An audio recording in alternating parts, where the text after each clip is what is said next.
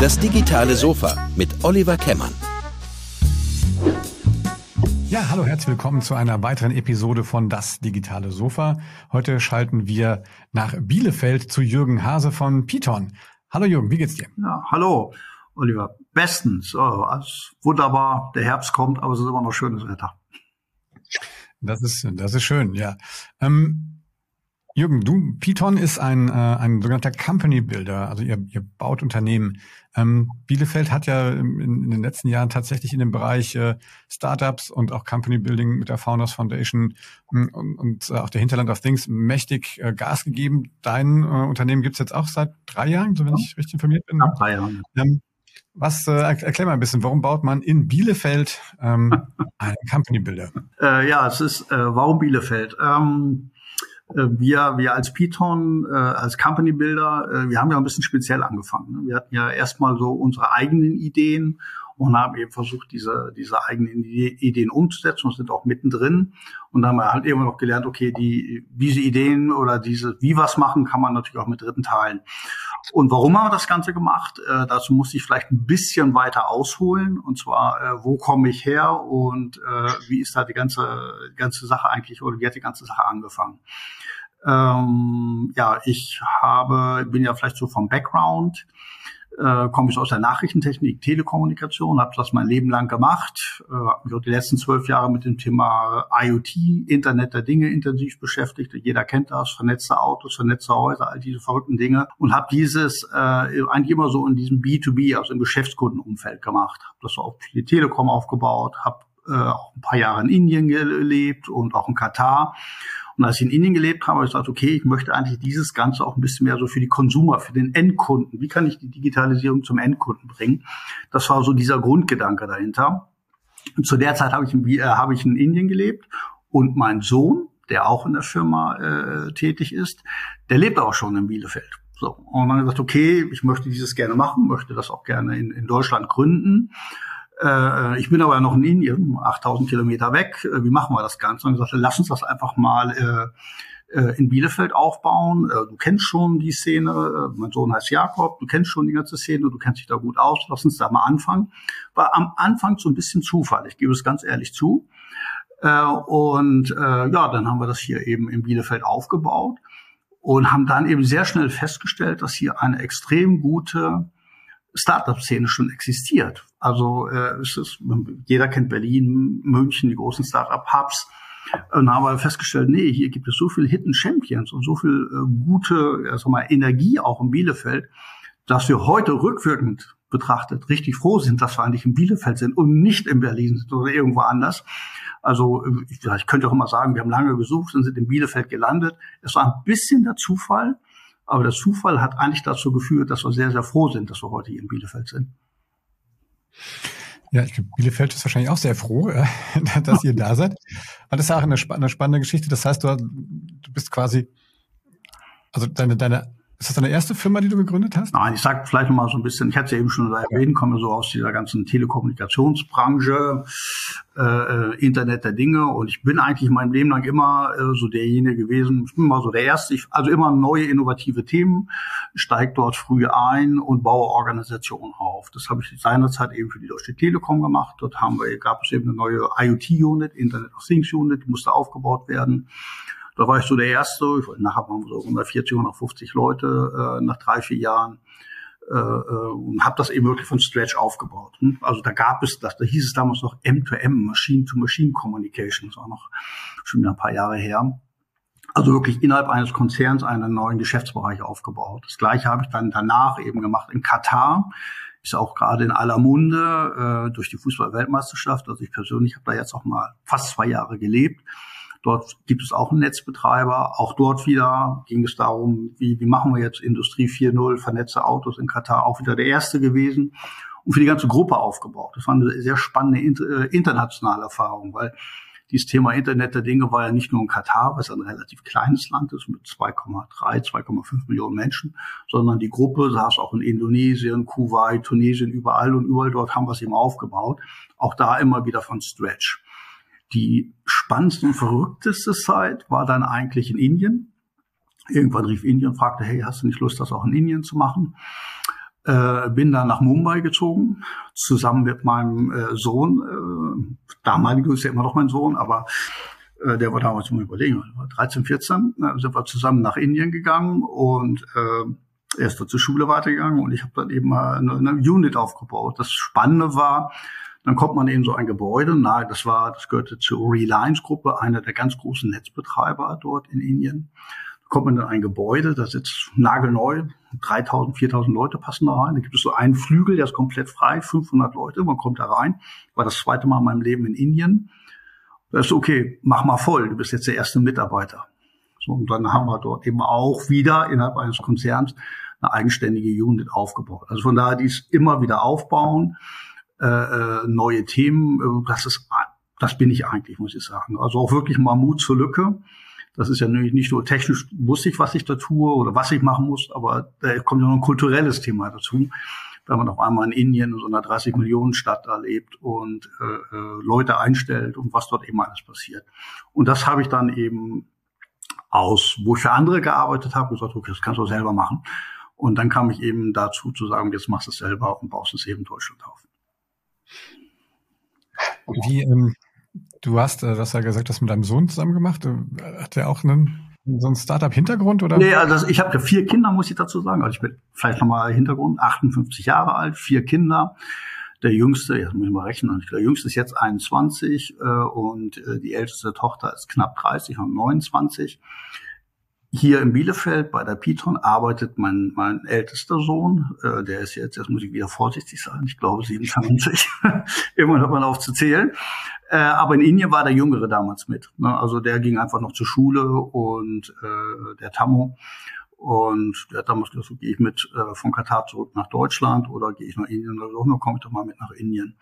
Äh, aber wie gesagt, die Firma hier in, in Bielefeld wurde aufgebaut oder habe ich aufgebaut mit dem älteren Sohn, der hier schon eine eigenständige Firma gegründet hat, wo es darum ging, Dokumentenmanagement im, im, im Pflegebereich und anderen Bereichen. Das war also was ganz anderes eigentlich, aber auch schon mit IT.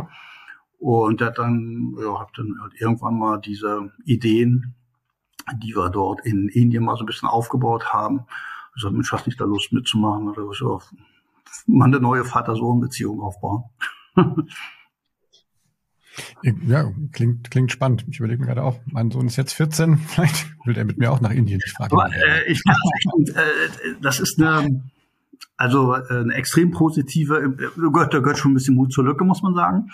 Aber äh, das hat natürlich so auch in so einer Vater-Sohn oder Vater-Tochter, das ist jetzt egal, ob Sohn oder Tochter ist, äh, das hat natürlich gemeinsam in ein so verrücktes Land zu ziehen, wo mal eben 1,3 Milliarden Menschen leben. Äh, äh, das, äh, das schweißt doch zusammen. Ne? Das ist schon eine sehr, sehr spannende und vielleicht auch etwas außergewöhnliche Reise, die ich dort eben gemacht habe in Indien. Ähm, wenn du das jetzt so vergleichst, ich meine, das, das für größere äh, Unternehmen hast du dort Units aufgebaut und jetzt baust du ja im Prinzip Startups wie so auf the Scratch irgendwie oder hilfst denen dabei äh, eigentlich. Ähm, beschreib mal so ein bisschen, ist das dasselbe oder ist das eher so Schlöhüten oder also was, nee, was war da, ja, überrascht, was ist das beste Learning, was du dann erstmal gemacht ja, hast? Ja, vielleicht mal, äh, wie ist es überhaupt dazu gekommen? Also als ich dann so in Indien äh, dann sitzt man da irgendwo äh, so auf der 30. Etage am Meer. In Indien lebt man halt möglichst hoch, weil unten sind die Moskitos, oben nicht. Guckt so aufs Meer und überlegt so, jetzt müsste man mal was anderes machen. Dann hatten wir eben so ein paar Ideen ausgegoren und ähm, äh, wirklich coole Ideen und denke mal, okay, macht das Sinn nicht und habe das einfach mal ein bisschen aufgemalt. Ich bin immer jemand, der malt auch mal gerne so ein bisschen, schreibt das zusammen, verteilt das an Freunde, Bekannte. Und viele sagen, wenn viele einem dann sagen, Mensch, ich würde dorthin gehen oder ich würde das kaufen, dann ist da ja irgendwas dran. So, und dann haben wir eben, wie gesagt, in, in, in Bielefeld äh, diese, die Python damals äh, gegründet und haben dann eben, wer hat Lust mitzumachen, erstmal auch Spaß an der Sache. Äh, und es wurden relativ schnell relativ viele Menschen. Wir sind heute innerhalb der Python 140, 150 Leute, die da mitmachen weltweit. Also wirklich ein Riesennetzwerk von Australien bis nach Norwegen hoch. Menschen, die irgendwie sagen, das sind coole Themen, die wir machen. Das waren am Anfang ja eigene Ideen, die wir gemacht haben. Und jeder, der so ein Startup selber macht, der kriegt so von außen dann gesagt, mach eine, konzentrier dich mal auf ein Ding, mach nicht alles auf einmal. Aber da bin ich ehrlich gesagt immer so ein bisschen verrückt. Ich denke, pff, wenn eins machst, kannst du vier machen. Warum eigentlich nicht? Da haben wir mal ein anderes Konstrukt aufgebaut. Das heißt, wir haben einmal die Python als Aktiengesellschaft gegründet, die Muttergesellschaft und haben immer dort Ideen ausgegoren und immer wenn die reif waren, haben wir gesagt, jetzt fällt eine eigenständige Idee raus als eine, als eine GmbH. Das war die Muttergesellschaft und darunter eben verschiedene GmbHs. Und so haben wir eben heute schon vier GmbHs für jede Idee sozusagen äh, gegründet und haben gesagt, okay, gewisse Dinge sind ja immer gemeinsam. Also alle haben sie äh, ihr Finanzthema, ihr HR-Thema, ihr Marketing-Thema. Äh, äh, das haben ja alle gleich. Und am Anfang sollen ja die Startups sich mehr um das eigentliche Produkt kümmern und nicht das Ganze drumherum. Und die Mutter nimmt sozusagen, die Python AG nimmt diese ganzen, das drumherum ab. Also alles, was irgendwie noch fehlt. Das haben wir am Anfang abgenommen äh, und umso größer die eigenständigen GmbHs machen, dann machen die das zukünftig so selbstständig wie möglich. Das ist das Ziel. Und mit dieser Erkenntnis, die wir daraus äh, eben gewonnen haben, wir haben es eigentlich mal selbst durchlaufen, dann merkt man eigentlich, okay, das, das Problem haben ja alle. Also äh, jedes Startup, die in einem frühen oder mittleren Stadium ist, und sagen, okay, ich habe eine tolle Idee, bin vielleicht besonders gut im Marketing, kann ich entwickeln, irgendwas fehlt ja immer.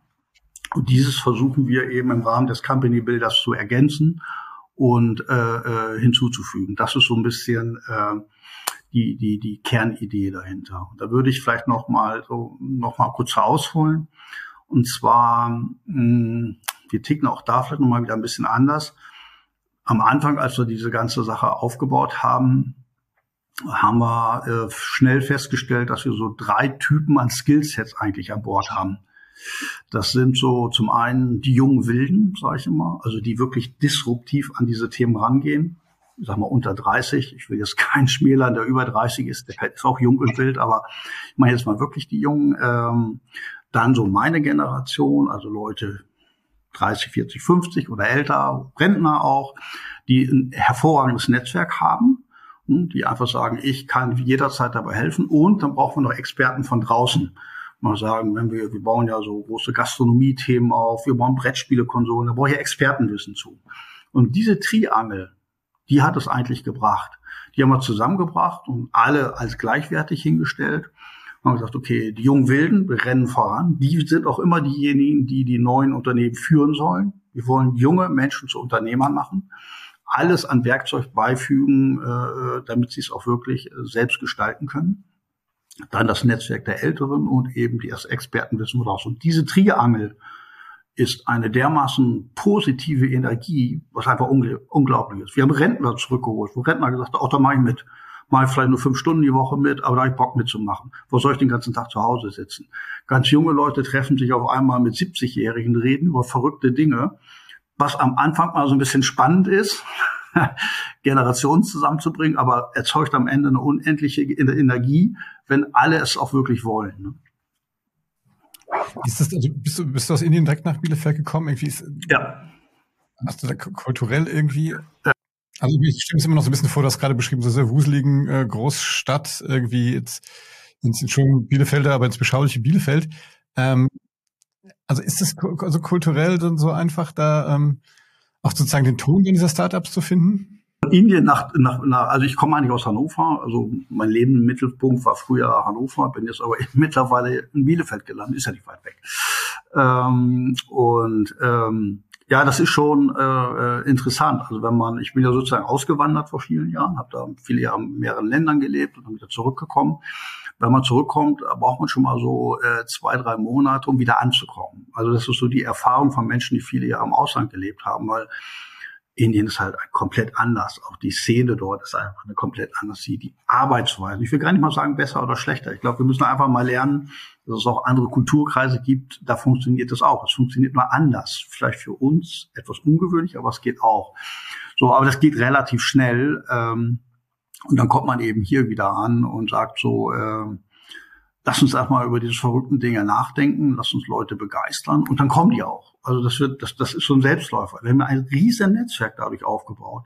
Und das ist ja, die, die Leute sagen auf einmal, hey, da habe ich, hab ich Lust mitzumachen. Das macht Spaß. Äh, äh, und die Leute müssen ja auch nicht mal Vollzeit dabei sein. Dann kann man sagen, nee, ich will an dem, ich will an dieser Brettspielekonsole mitmachen oder ich will an diesem digitalen Restaurant mitmachen, was wir da machen oder wir machen auch Filme. Ne? Wir haben irgendwann, ich war, als ich in Indien gelebt habe, äh, habe ich mal irgendwann so, so ein Skript geschrieben. Ich weiß gar nicht warum. Ich schreibe keine Bücher, keine Ahnung davon. Ich habe es mal gemacht, 200 Seiten. Und äh, als ich in Deutschland war, äh, für unser 360 Grad Restaurant, dieses, diese, dieses digitale Restaurant zu bauen, da haben wir eben auch wirklich Who's Who an Bord. Da ist zum Beispiel der Diti Birkenbrook an, Bo an Bord, der den Film produziert, als Hitler das rosa Kaninchen stahl. Der macht für uns diese 360 Grad Filme, ganz neue Technik. Und er sagte irgendwann so zu mir, du hast doch mal irgendwas in Indien geschrieben, gib's mir mal. habe ich ihm dieses Skript äh, gegeben ja, und jetzt sind wir eben gerade dabei äh, und präsentieren das bei Netflix, Amazon Prime und machen vielleicht daraus sogar eine Serie. Ne? Also auch solche Sachen einfach mal nach vorne treiben. Und dazu möchte ich eigentlich auch immer wieder äh, jeden, ob jung oder alt, ist völlig egal, welche Kultur, wie alt, Männlein, Weiblein, eben solche Dinge mal in die Hand zu nehmen. Und dafür steht auch so ein bisschen die Python, auch mal was Verrücktes zu machen einfach nicht stehen bleiben zu sagen, warum eigentlich nicht? Ich habe mein Leben noch kein Restaurant aufgebaut, ich habe mein Leben noch kein, kein Buch geschrieben, kein Film gemacht. Aber ich hole mir die richtigen Leute mit an Bord und zusammen schaffen wir das.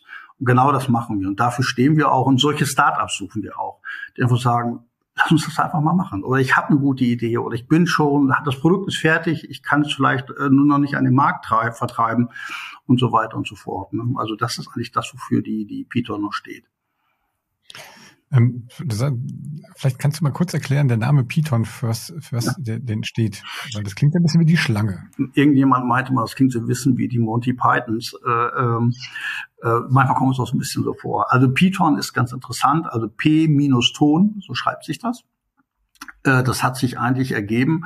Das erste Projekt, was wir gemacht haben, hieß Project Button. Und daraus ist das P minus Ton geworden, Project Button. Äh, und so hat sich das irgendwie etabliert. Und ich weiß noch, als wir die, das Unternehmen angemeldet haben, dann fragte irgendwie noch der Notar, das T groß oder klein? Ach, schreiben Sie es klein, ist egal. Also wir sind da sehr pragmatisch rangegangen. Das Thema finden heute den Namen passt. Äh, äh das steht auch. Äh, ähm, das ist ja so die Muttergesellschaft. Alles, was unten rausfällt, sind ja dann wieder eigene äh, Gesellschaften äh, und, und die wir dort eben zusammenbringen. Vielleicht, ich glaube jetzt, also dass der Begriff Company Builder oder auch das, das Business, was du machst, ich glaube ja nicht, dass das jetzt unbedingt so vielen Menschen da draußen so geläufig ist. Ist ja nicht so, verkaufst ja nicht Brause irgendwo im, nee. im Supermarkt. ähm, aber vielleicht kannst du das wirklich mal in, in einfachen Worten im Prinzip mal erklären. Also was, was bezeichnet man als Company Builder? Ja. Wie, wie, äh, wie geht das? Hast du unermesslich viel Geld und musst das einfach nur loswerden? Also was, was ist das Geschäftsmodell quasi? Also wie verdient eine Python daran Geld und ja. ähm, dass man sich das mal vorstellen kann? Also klingt immer im ersten Moment äh, äh hochkompliziert, ist es ja nicht gar nicht. Ich sage einfach, wenn wir beide jetzt irgendwo sitzen wir abends bei einem Glas Wein, entwickeln irgendwie eine gute Idee und sagen, das ist ja irgendwie, das könnten ja andere irgendwie auch gebrauchen. Dann malen wir da vielleicht mal ein bisschen was aus. Jeder bringt so sein Fachwissen irgendwie mit rein, aber irgendwas fehlt ja noch. Ich sag mal so eine Bierdeckel-Idee. Dann schreibt man das auf, malt das auf, irgendwas fehlt. Dann okay, ich, das wollte, jeder in seinem Leben hat doch in seinem Rucksack etwas, das wollte ich schon immer mal machen. Aber mir fehlt irgendwas dazu. Und dieses Nehmen greifen wir mal auf, dann kommen die Leute zu uns, wir unterhalten uns äh, über die Themen die müssen immer so ein bisschen auch in unsere DNA passen, das möchte ich dazu noch sagen. Wir nennen das ja immer so ein bisschen Socializing Digitalization. Wir, wir nehmen immer, wir wollen Menschen zusammenbringen. Also das ist nochmal extrem wichtig. Und unter der Unterstützung von Technologie. Also wir würden nie ein Online-Spiel entwickeln. Das sind wir nicht. Das würde ja heißen, ich sitze irgendwie vor dem Screen, mache etwas. Wir bauen etwas, wo Menschen am Tisch sitzen oder am Restaurant sitzen, erleben etwas. Gut dann äh, kommen die zu uns, wir unterhalten uns eben darüber und machen mal so eine 360-Grad-Analyse und sagen so, was fehlt eigentlich? Also ihr habt die Idee, vielleicht auch irgendwie diese Box schon, gar schon entwickelt, so ein Prototypen, äh, könnt es aber eben nicht vermarkten und wir analysieren mal gemeinsam so, was fehlt da eigentlich noch, um dieses zu machen. Diese verrückte Idee, die jeder so in seinem Köfferlein hat, würde ich mal sagen. Und die hat jeder, das schwöre ich. Äh, äh, die nehmen wir dann eben einfach auf und sagen, wie können wir es auf? Und dann gucken wir in unser Netzwerk. Wir fragen auch unser Netzwerk, wenn das Produkt fertig wäre, würdet ihr es kaufen? Da haben wir hunderte von Leute. Also es ist einfacher, kann man keine Analyse machen. Man fragt einfach die Leute und wenn viele zurückkommen und sagen, hey, da ist was dran, dann nutzen das Netzwerk für. Dann kommt das zurück und dann okay, man müsste jetzt das und das und das und das machen. Äh, und so kommen wir eigentlich zunehmend in das Gespräch und bauen dann einfach und sagen, was fehlt da noch? Fehlen irgendwie noch ein paar Leute? Braucht ihr noch einen Techniker dazu? Braucht ihr vielleicht einen Finanz? Was fehlt? Wir bauen also Menschen auf, äh, Teams auf, äh, wir gucken, was fehlt, äh, steuern das irgendwie bei. Was wir nicht machen ist, das können wir ja sagen, okay, hier ist jetzt die Python, Jetzt nehmen wir für jeden Handschlag ganz viel Geld. Also wenn wir sagen, das machen wir irgendwie einen teuren Workshop, nehmen 10.000 Euro dafür, das hat ja so ein Startup nicht. Die haben ja kein Geld. Also das muss man ganz ehrlich so sagen. Also die wenigsten haben Geld. Lass uns das erstmal anfangen. Wenn wir davon überzeugt sind, dann arbeiten wir über so eine Share-Basis. Dann sagen wir nachher, pass auf, wir machen da mit. Für das, was wir tun, das würde theoretisch schon so viel kosten, aber da kriegen wir einfach ein paar Prozentpunkte. Ich rede von ein paar Prozentpunkten. Wir nehmen nie den Ideengeber die Idee weg. Das ist uns wichtig. Also es ist nicht, dass einer zu uns kommt und wir klauen eine Idee. Das ist und bleibt seine Firma, seine Idee, aber wir kriegen halt irgendein Beteiligungsverhältnis damit rein. So dass wir eben dann, und das ist ja auch unser Ansporn wieder, wir haben natürlich ein Interesse, dass dieses Unternehmen auch wächst. Das ist ja äh, ne, davon so. Und dann äh, gibt es auch ein Funding, dann machen wir, okay, wie viel Geld braucht ihr?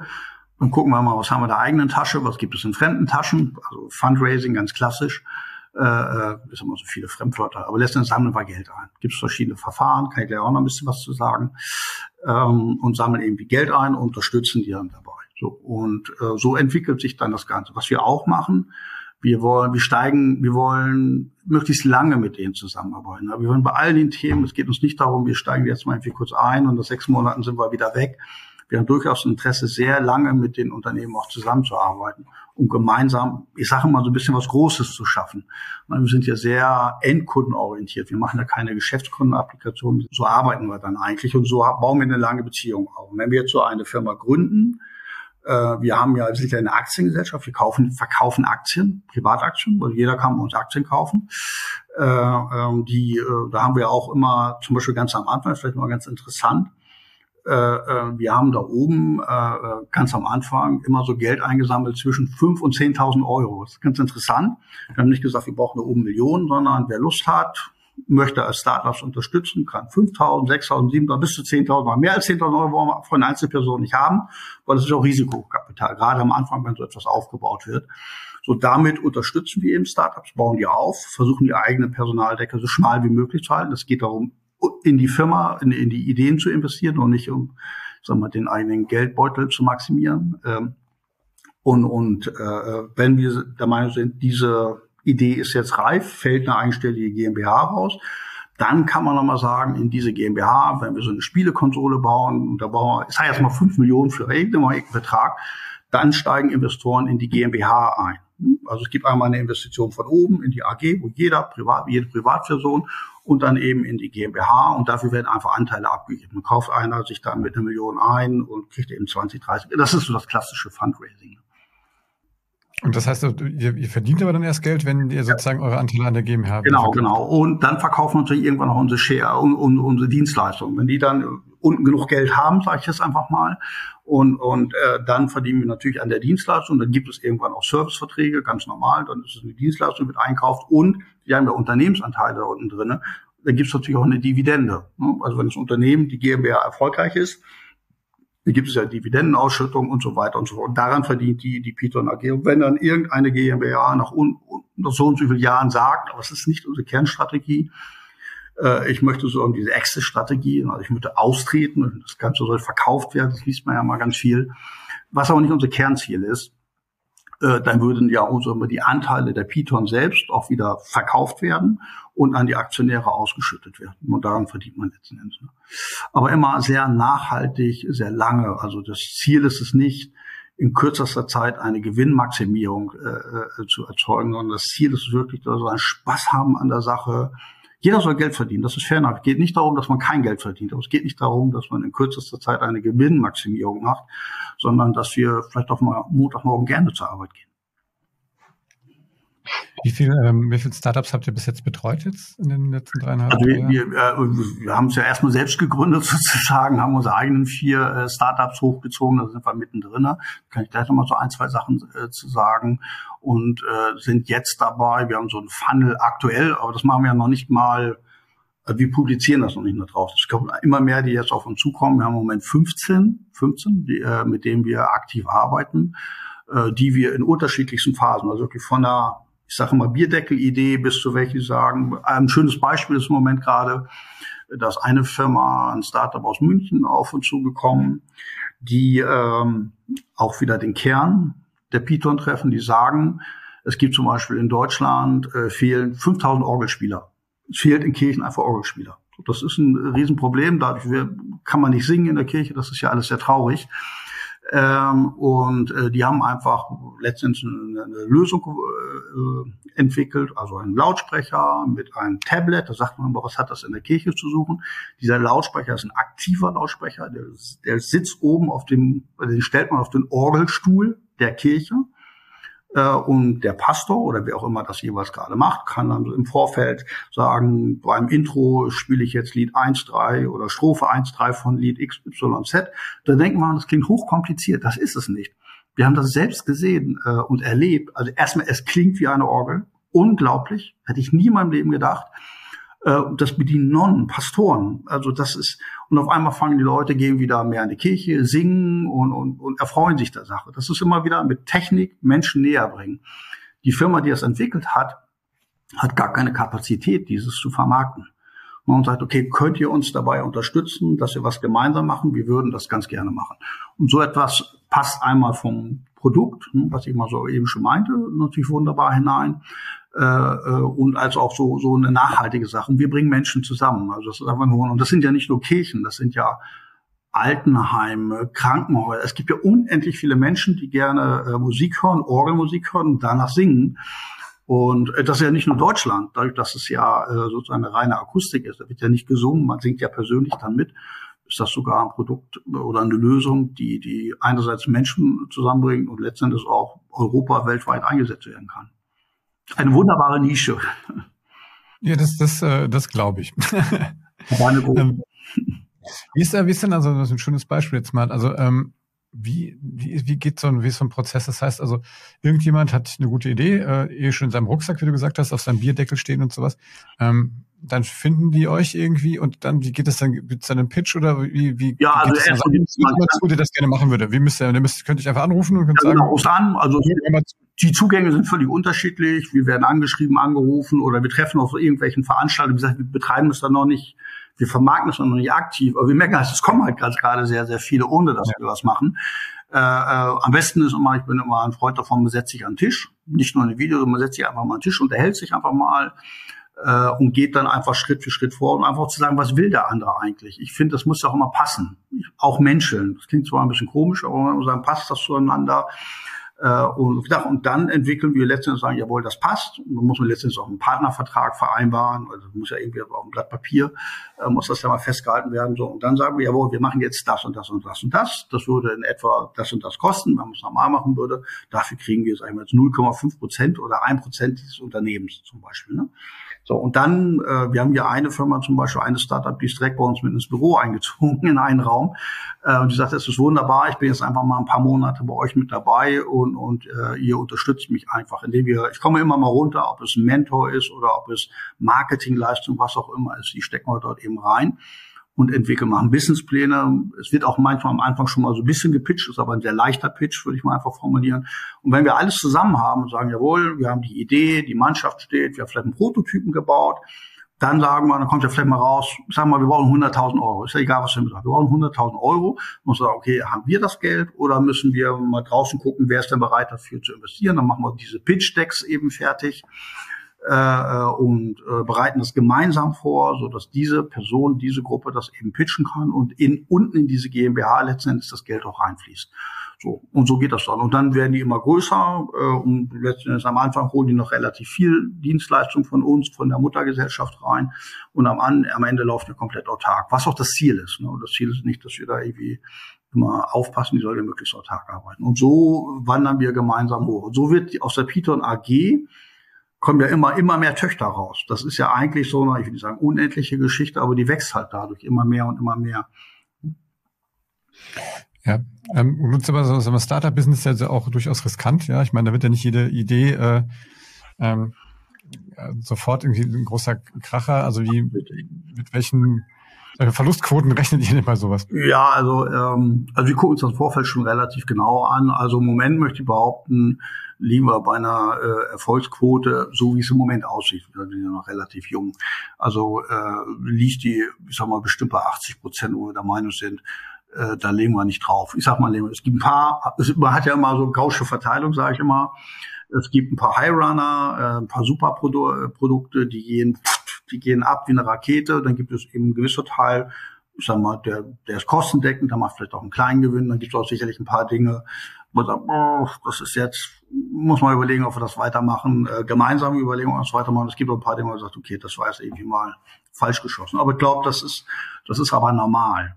Also das ist, finde ich auch nichts Unanständiges. Man muss aber immer überlegen, dass man so auch wie sein eigenes Haushaltsbuch, sagen wir so, auch mal ein bisschen guckt, okay, wie viel, wie viel äh, stecke ich da jetzt noch rein? Macht das jetzt noch Sinn für alle, äh, da weiterzumachen? Oder muss man auch mal, und das ist auch ein Teil der Übung, mal sagen so, nee, das haben wir falsch eingeschätzt oder der Markt hat sich geändert. Wir haben mal so zum Beispiel so Ladekabel für Elektroautos mal was gemacht.